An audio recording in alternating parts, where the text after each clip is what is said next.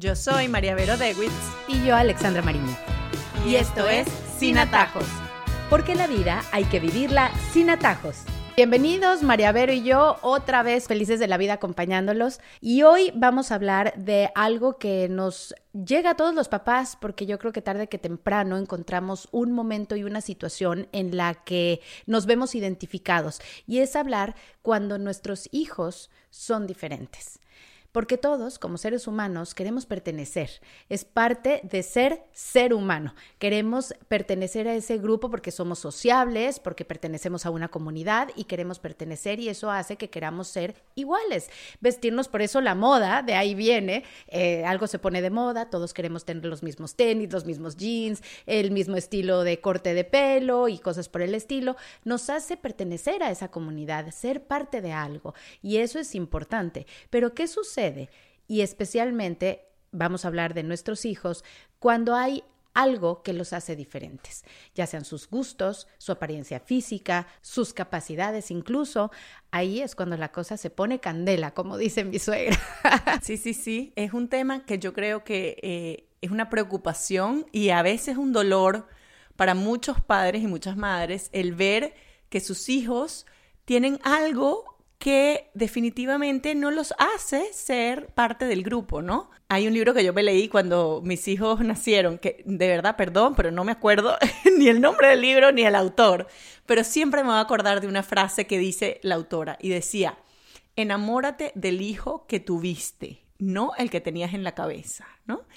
Y a mí eso me marcó porque decía, es verdad, todos tenemos un hijo en la cabeza, el hijo ideal, el que le gustan ciertas cosas, el que se ve de cierta manera, el que aprende de una manera, pero resulta que cuando nace nuestro hijo, probablemente lo más seguro es que no se parezca a ese hijo que tuvimos en la cabeza. Entonces puede ser que cuando sea chiquito cuando es recién nacido llora mucho o es de esos niños que les molesta todo y tú dices, pero ¿por qué? Si yo me imaginaba que mi maternidad iba a ser eh, ideal, con mi hijo tranquilo, que iba a sonreírme a tal mes y ¿Por qué? Porque no duerme, o porque tiene cólicos, o porque llora tanto, o porque tiene cambios de humor. Entonces, claro, como que hay que hacer la paz con ese hijo que tuvimos, que probablemente no es el que teníamos en la cabeza. Y esto, a lo largo de la vida, hay que repetírselo muchas veces. Y lo digo también por experiencia propia, ¿no? Muchas veces en la cabeza decimos, bueno, ¿y qué tal? ¿Y qué tal si él no fuera así? ¿Y qué tal si él esto le saliera más fácil? ¿Qué tal si a ella le gustara esto en vez de esto? y nos, nos vamos como llenando de ese qué pasaría si. Y nos cuesta anclarnos en la realidad y darnos cuenta de que nuestros hijos, primero, son seres diferentes de nosotros, que pueden tener diferentes maneras de ser, capacidades, personalidad o incluso gustos, pero que también tienen una realidad personal que hay que conocer, hay que aceptar y hay que querer incluso cuando sea muy difícil. Hablo, por ejemplo, a padres con niños con necesidades especiales, que incluso puede ser que les cueste mucho el colegio o que ni siquiera puedan estudiar en un colegio que era el que nosotros queríamos porque a veces pues no da, ¿no? Entonces, el darnos cuenta de eso nos duele nos duele mucho, ¿no? Porque, porque bueno, porque eso, porque teníamos nuestra historia linda en la cabeza, de repente mi hijo iba a estudiar en donde yo estudié y de repente cuando te topas con la realidad dices, no va a ser así, ¿no? Y creo que a los que más nos cuesta es a nosotros y cuando nos cuesta a nosotros a veces los hacemos sufrir a ellos, porque nos empeñamos en algo que quizás a ellos no les funciona. Entonces, creo que tenemos que trabajar mucho primero nosotros el querer a ese hijo que tuvimos, a ese hijo que tenemos con todas sus implicaciones, con implicaciones dolorosas, sí, con implicaciones a veces que no entendemos, sí, pero que esa es la realidad y esa es la personita que Dios nos encargó y al que tenemos que ayudar a salir adelante desde su realidad y no desde nuestra imaginación. En el proceso que he tenido como madre, me ha llamado la atención cuando desde muy pequeñitos, las primeras veces que llegamos al kinder con nuestros hijos, es muy claro los comportamientos de cada uno de los niños, en el sentido en que eh, la mayoría de niños llevan un mismo ritmo en cómo aprenden, cómo evolucionan, en su sistema motriz, y es muy fácil identificar lo veo yo en las profesoras, que son las primeras, como el primer frente, ¿no? Que detectan estas cosas porque probablemente no aprende igual, le cuesta algo o tiene un comportamiento distinto frente a sus amigos o sus compañeritos. Y bueno, esto me parece sensacional que los profesores lo digan y que levanten la mano, que llamen a los papás Y creo que ha de ser una situación bien difícil para cada uno de los padres. Veo la negación, que es lo que dices tú en primer lugar, pero también aplaudo a esos padres valerosos que por encima de cualquier cosa dicen, ok, ¿qué hay que hacer para ayudarle a mi hijo? Y para hacer que esas diferencias no sean tan grandes, ¿no? La brecha. Pero la realización de que es para el resto de sus vidas. Entonces, ¿cómo lograr como padre hacer las paces con esa situación y decir, ok, ya, lo vamos a quitar de nuestra mente y vamos a echar para adelante porque hay que ayudar? Mira, yo creo que el sistema ha, hecho, ¿no? Que, mm, que esta normalidad estándar sea más importante de lo que en realidad es. Y te voy a explicar por qué. Las escuelas fueron creadas en la época de la revolución industrial, ¿no? Eh, estas escuelas como las conocemos hoy en día, ¿no? y hay varios documentales que explican esto de una manera espectacular, ¿no? Entonces, imitan un poco el sistema de las fábricas que eran creadas en el momento. Entonces, los uniformes, la entrada de los trabajadores, tratan de estandarizar todo y se entiende, porque, bueno, obviamente es una manera eh, más fácil de dar educación, ¿no? Cuando tienes niños de la misma edad, le das el mismo tema, los evalúas de manera igual, etc. ¿Qué pasa? Que se nos olvida que los seres humanos no somos objetos y hay diferentes tipos de inteligencia, hay diferentes maneras de aprender, hay diferentes procesos que llevan los niños también y tiempos. Entonces, claro, evidentemente, tanto los doctores, etcétera, te ponen un rango normal, ¿no? Y después hay un problema, es verdad. Y esto creo que los papás siempre tenemos que estar atentos a esto. Sin embargo, también hay una parte de normalidad que no es tal, porque no necesariamente un niño que no le guste la matemática o la lectura, pero que sea inteligentísimo en música, es un niño que tenga un problema. Es un problema que nos hemos creado como sociedad. Pero ¿qué pasa si ese niño va a ser el próximo Beethoven? ¿Y por qué tiene que pasar toda la vida sufriendo eh, con los números o, o, con las letras? ¿Me entiendes? Entonces, claro, la gente me dirá, bueno, pero ese es en el sistema en el que vivimos. Sí, pero yo creo que como nosotros como padres tenemos que ser más justos con nuestros hijos, ¿no? y no tratar de meterlos a fuerza en una cajita en la que probablemente van a sufrir mucho para entrar, ¿no? Entonces, ahí yo creo que tenemos que ser los primeros defensores de nuestros hijos, ¿no? Primero, ayudándolos si es que definitivamente es un problema de su proceso de aprendizaje. Claro que sí hay que ayudarlos y gracias a Dios hoy en día existen miles de terapias, existen miles de recursos para ayudarlos. Pero cuando es un tema de convención social, sí creo que tenemos que ser los defensores y tenemos que ayudarlos a encontrar lo que les es propio a ellos. O sea, si es su inteligencia, es una inteligencia eh, kinestésica, es decir, de movimiento, si es un niño que perfectamente sabe moverse, entonces vamos a buscar sus fortalezas y obviamente, bueno, que tiene que estudiar en un colegio, sí, pero vamos a fortalecer en lo que es fuerte y no vamos a darle tanta importancia a lo que no es fuerte, porque es injusto para los niños que solo sean medidos en ciertos procesos estándares y no les dejemos sacar a flote lo que ellos son, ¿no? Entonces yo creo que ahí hay que diferenciar lo que es su proceso de aprendizaje, que sí hay que ayudarlos y hay que echar para adelante con ellos, como tú dices, y luego con lo que es una convención social que decidieron algún día que fuera así, pero que no necesariamente les hace bien a nuestros hijos. De ahí que hablas tú de la cajita aquella en la que los queremos como meter, porque nos cuesta mucho como padres tener que buscar una solución distinta para nuestros hijos y entender, como dices tú, que hay que hacer respetar esas diferencias y que hay ciertos colegios, así haya sido el mío que yo adoraba con toda mi vida y era mi sueño que estuviera en ese colegio, que hay ciertos lugares que son mejores para nuestros hijos que otros. Tal vez no es el lugar que yo hubiera escogido desde el principio, pero ese es el lugar que le sirve a mi hijo. Y poder lograr como convencer a lo mejor, porque ahí ya entran a lo mejor los abuelos que hablan, la, tu pareja que tal vez no está de acuerdo, qué desgaste emocional para poder lograr que incluso los niños también, ¿no? Se dan cuenta de, no soy feliz ahí, yo, me están llevando todos los días, pero yo no soy feliz ahí porque yo me siento diferente. Entonces, poder lograr como esa diferencia entre lo que yo quiero, como dices tú, y lo que es bueno para nuestros hijos. Yo siempre he dicho, el lugar ideal y el colegio ideal es donde como papá te sientes tranquilo el día que vas y lo dejas en la puerta del colegio, te das la vuelta y te quedaste tranquilo porque sabes que ahí va a estar bien. Ahora, hablando de las diferencias, ese es un poco con la institución, pero hablemos de las diferencias con compañeros. que ahí es donde más cuesta. Sí, yo creo que eso es lo que más les cuesta y de repente también lo que más nos duele a nosotros. ¿Por qué? Porque vienen las comparaciones. Eh, inevitable comparar. Y siempre decimos, no se puede comparar, no se puede comparar, pero en nuestra cabeza comparamos. Comparamos y por qué ella hace esto y por qué ella sí puede lograr esto y la mía no, y por qué ella se ve así y la mía no se ve así, y por qué... ¿No? Entonces en nuestra cabeza, nuevamente, tenemos una convención de lo que es bueno para nosotros, que en este caso es lo que tiene esa amiguita, etcétera, y lo que mi hija no tiene. Pero ¿cómo se siente ella? Que es a lo que te refieres tú, ¿no?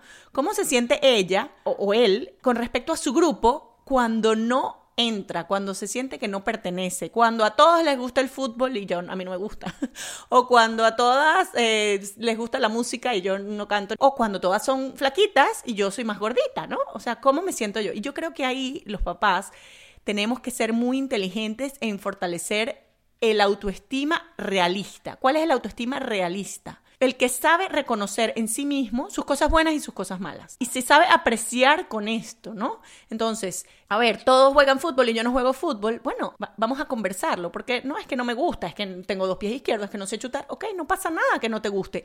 ¿Qué tienes en común tú con tu grupo? Que no sea el fútbol, por ejemplo. Bueno, a todos nos gusta jugar cartas de Pokémon. Ok, entonces el tiempo que pases con ellos, que sea jugando eso, y luego vamos a buscar otra actividad que puede ser artística, que puede ser musical, que puede ser ajedrez no sé, cualquier cosa, que te llene a ti esa necesidad que tú tienes personal de sentirte entretenido, de mejorar en algo, etc. Entonces, vamos a buscar los puntos en común con ese grupo, que seguramente tienes muchos, y vamos a fortalecer tu parte individual en otro momento y en otro lugar, con otro grupo, quizás en donde tú también te sientas contento, ¿no? Tal vez con el tema de la apariencia personal es más difícil porque, bueno, nuevamente, ¿no? Eh, ¿Cómo se siente una niña que se ve distinta a todas sus amigas en un mundo en el que la imagen es importantísima, en donde los likes cuentan, en donde se toman fotos y todo el mundo tienen que ver lindas, perfectas y espectaculares.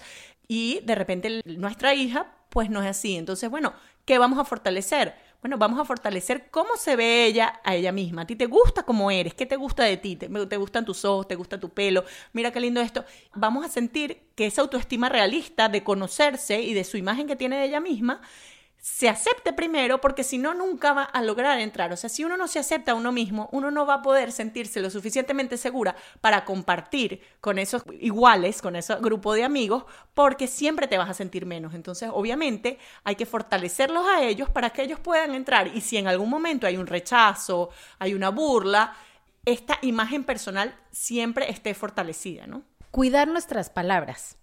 Porque muchas veces nosotros mismos nos damos muy duro entonces somos como padres y como adultos los primeros que decimos, es que qué gorda estoy, es que como tengo estos, los ojos así, los cachetes así o cosas por el estilo, nosotros mismos somos los que más duro nos damos. Y al verbalizarlo y al hacerlo en voz alta, nuestros hijos están oyendo y están percibiendo todas esas palabras. ¿Qué impacto tienen nuestras propias palabras o cuando nos sacan de casillas. Entonces ahí sí dices, pero qué tonto eres. usamos palabras y qué difícil es poder manejar nuestros propios sentimientos y nuestras propias frustraciones. Esas herramientas que necesitamos como papás para decir, ¿cómo cuando estoy tan frustrado, porque este no es un proceso de, ay, sí, todo es, ya, tú eres diferente y ya estuvo, entonces te vamos a querer así, todos, no, es un proceso por el que el padre pasa y los papás pasan y la familia entera pasa. Entonces, esas herramientas que necesitamos en momentos más duros, en esos picos, en esos momentos de frustración para guardar esas palabras en lo más lejano y poder hablar desde dónde necesitamos hablar, desde dónde tenemos que hablar para que tenga un impacto positivo. Yo creo que el tema de cómo hablamos a nuestros hijos y cómo nos comunicamos con ellos es muy importante, como tú lo dices. Muchas veces lo hacemos para descargarnos. Y normalmente cuando uno habla para descargarse o para desahogarse, siempre se equivoca. o sea, el tema de descargarse o desahogarse con los demás normalmente es una equivocación. ¿Por qué? Bueno, porque estamos, lo que estamos es drenando nuestras rabias, nuestras frustraciones, nuestros fracasos y lo estamos pagando con otra persona, ¿no? Entonces, yo creo que es válido sentir dolor, sentir frustración, sentir que es difícil de repente sacar adelante un hijo que quizás no es igual a los demás, pero sí tenemos que tener cuidado de no etiquetarlo, de no estereotiparlo, de no justificarlo también, porque muchas veces, ah, no, es que él no puede hacerlo. Y nosotros mismos les ponemos el techo, ¿no? Y ellos lo escuchan, ¿no? Escuchan cómo nos referimos a ellos con otras personas, cómo les ponemos a veces una etiqueta y no los dejamos salir de ellas, ¿no? Cómo nos adelantamos a que no, no van a poder hacer las cosas, entonces no les damos el chance de que, de que, de que se equivoquen, sino que de una vez salimos a justificarlos, ¿no? Entonces yo sí creo que es un trabajo que tenemos que hacer. Primero, no descargarnos emocionalmente. Si necesitamos descargarnos, metémonos en el baño, pegamos tres gritos y luego salimos a hablar, ¿no? Y segundo, ese bastón de justificar todo lo que está pasando con que mi hijo es diferente, ¿no? Y adelantarme a las situaciones y hacer que él se sienta que no puede por X razón, por la razón por la que es diferente. No, no, no, es que él no le va a gustar ir para esa fiesta porque todos van a jugar fútbol y a él no le gusta. Bueno, ya va, déjalo ir y luego que él resuelva qué va a hacer, ¿no? O sea, dale también el poder. No es que ella no puede, em, no, no, va a poder hacer esa tarea. Bueno, dale el chance de que lo haga, y no, porque si no, nosotros mismos le estamos poniendo la limitación antes, ¿no? Y los estamos etiquetando antes, le estamos diciendo a todos los demás antes, miren, o sea, él no va a poder, ¿no? Entonces yo creo que hay que darles un chance, ¿no? Obviamente hay casos, y yo lo sé, en los que sí hay que explicar muchas veces, bueno, cómo va a ser la situación, hay que adelantarnos, etcétera. Pero yo creo que hay que tener cuidado con etiquetar a nuestros hijos frente a los demás porque ellos lo sienten y saben. Y luego esa etiqueta es muy difícil de, quitarla, ¿no? También forma parte de la intimidad de nuestros hijos que creo que hay que proteger mucho, lo que son sus sentimientos, sus emociones, sus gustos y andarlos publicando por ahí solo para que sea más fácil la situación, creo que es injusto para ellos. En este podcast hemos hablado mucho de la empatía y ahora me voy a salir no de ese niño diferente y de esos padres y esa familia que tienen a los niños diferentes, sino a las familias que tienen a sus hijos en el promedio, punto. Están eh, comunes y corrientes y con sus cosas buenas y sus cosas malas, pero no con algo que realmente hay que trabajar. Y mm, te voy a contar una anécdota yo estaba en el centro comercial con mis hijas muy chiquitas y los niños, pues que son muy transparentes y además no tienen filtro, ¿no? Definitivamente. Y a lo lejos, en el centro comercial, veo a una persona con enanismo, mujer, que por supuesto tenía ya todo su cuerpo de mujer formada, venía con sus tacones, su bolsa, pero yo sabía que mis hijas era la primera vez que iban a ver una persona así. Me adelanté, me agaché a la altura de ellas y les dije, en este mundo hay personas diferentes a nosotros. Son distintos. Hay de todos los tamaños. Hay enanitos, que son personas adultos como mamá, pero que tienen un tamaño como de niños. Y ahí viene una persona así. Les voy a pedir el favor que no señalen, que no digan nada y después todas las dudas que tengan las vamos a aclarar. Entonces, lo pude hacer porque yo veía venir que algo iba a suceder con eso. Y efectivamente, cuando ya pasó, ellas petrificadas vieron hacia adelante, bien que sabían y hicieron caso, menos mal. Y después ya pude tener como la conversación con ellas, a sentarme de estas diferencias, ¿no? Que existen las diferencias y es, es el poder enseñarle a nuestros hijos antes de llegar a la casa de una persona que sabemos que tiene alguna condición, alguna discapacidad, que a los niños les puede llamar la atención y enseñarles, porque como padres también tenemos que hacer eh, el trabajo de un coach, de un entrenador en la vida para poderles decir, así se llevan las cosas y es crear esa empatía, esa, esa compasión también, ¿no? Trabajar a partir de eso con nuestros hijos. Sí, es un tema que creo que es el más importante del que vamos a hablar hoy, porque probablemente muchas de las personas que oigan nuestro podcast tengan un hijo diferente y lo que oyeron hoy les va a ayudar mucho, pero seguramente ya han aprendido mucho porque la vida enseña mucho. Sin embargo, las personas que no se han enfrentado a esto tienen mucho que aprender, porque cuando nuestros hijos son normales, comunes, incluso eh, superdotados o muy inteligentes, les va bien, no tienen ningún problema, tienen amigos, etcétera, tendemos a ignorar que hay otra parte del mundo porque estos problemas no nos tocan, ojo, no es por maldad, sino porque no no están frente a nuestra cara. Entonces nos cuesta traerlo a la luz. Nos cuesta traerlo a la luz porque nuestra vida está bien como va. O sea, no, vamos a buscar problemas. En verdad es así. Y yo creo que el mundo, nuestros hijos se benefician mucho, mucho de que nosotros traigamos estos temas a la luz, de que nosotros seamos capaces de enseñarles que las personas son diferentes, que tengan la posibilidad de compartir, ojalá en su escuela, ojalá en alguna actividad, ojalá en algún equipo, con algún niño que le cuesten las cosas un poco más, o que tenga alguna discapacidad, o que incluso tenga alguna enfermedad. O sea, que se topen cara a cara con estas realidades. Porque al final yo creo que queremos que nuestros hijos sean buenos y sean felices. Y parte de ser bueno es ponerte en los zapatos del otro, no solo cuando le va bien, sino cuando le va mal. Em, hay, una, hay una publicación el otro día que leí en Facebook sobre una mamá que tenía un niño con necesidades especiales y no lo invitaban a ninguna de las fiestas de cumpleaños. Bueno, porque las mamás de repente se sentían incómodas, no sabían cómo tratarlo. El niño nunca les dijo, yo quiero invitar a ese, porque ese probablemente no tenía tantos amigos, ¿no? Y esta mamá fue una carta que le escribió a una mamá que hizo un cumpleaños y le dijo gracias. Porque no solo me invitaste, sino que me escribiste personalmente para decirme que tu hijo sería muy feliz de que mi hijo fuera para su casa.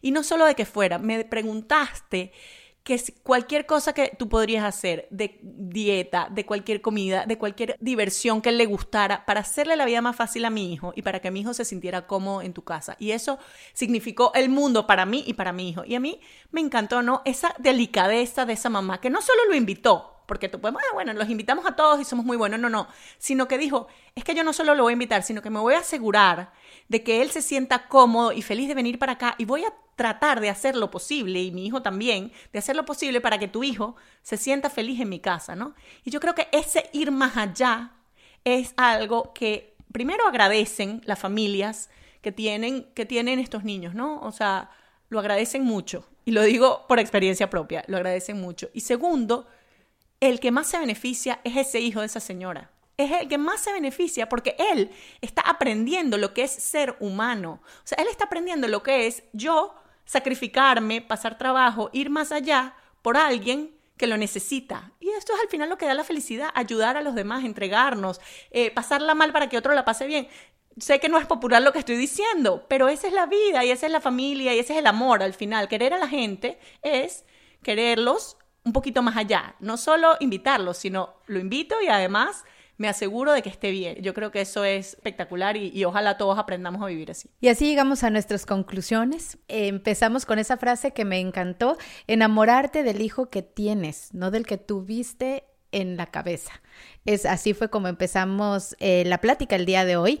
La negación en los padres cuando nos damos cuenta de que nuestros niños son diferentes es el primer impulso, pero después eh, nos hace entender un poco más cómo funciona la educación estándar, que nos lleva a creer que la normalidad es lo que debe ser, pero no, no somos iguales todos, es un problema de la sociedad, pero hay que ser más justos con nuestros hijos y de ahí empezamos a no caer en esas comparaciones, hablamos mucho de las comparaciones, de cómo se sienten nuestros hijos frente a los demás, hablamos del descargarnos, de cómo irte, calmarte y tener mucho cuidado con las palabras que decimos cuando hablamos de nuestros hijos y no enfatizar en esas diferencias porque no es justo con nadie en la familia. Es necesario proteger la intimidad de nuestros hijos y de ahí llegamos a la compasión.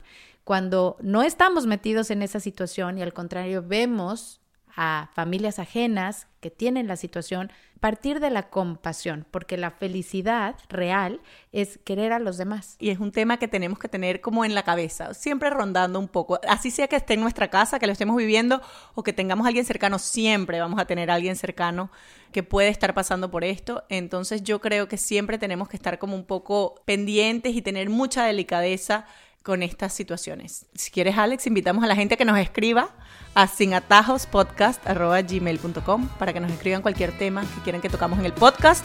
Eh, nosotras felices de aquí de conversarlo. Así es. Yo soy Alexandra Mariño. Y yo, María Vero de Witz. Y esto es Sin Atajos. Porque la vida hay que vivirla sin atajos.